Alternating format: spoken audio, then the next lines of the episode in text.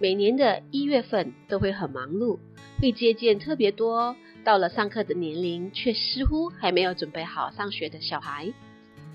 有些是父母很担忧，孩子还无法表达需要；有些是不爱参人，无法融入社交活动；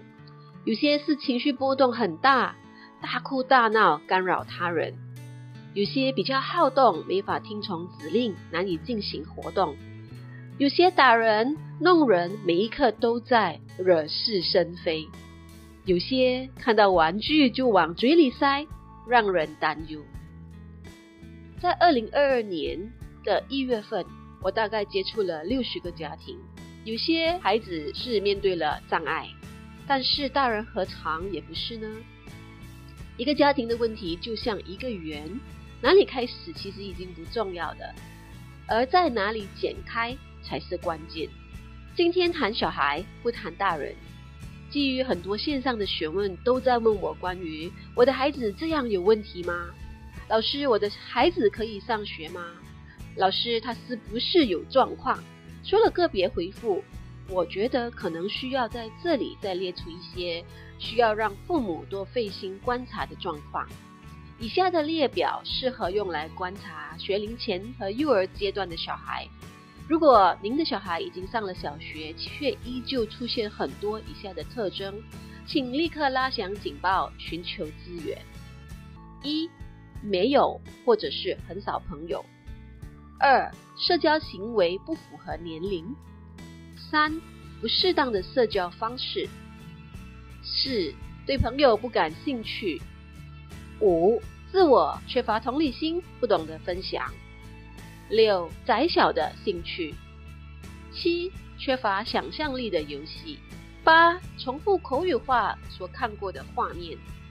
九、无法接受改变；十、不懂得回应他人的互动；十一、面部表情不足；十二、肢体表达不佳；十三、眼神交流不够；十四、无法正确的反应；十五。喜欢一个人的活动，十六不喜欢参与社交游戏，十七选择性的反应，对感觉刺激的反应不足或是过度的反应，那是十八，十九肢体协调困难，平衡感差，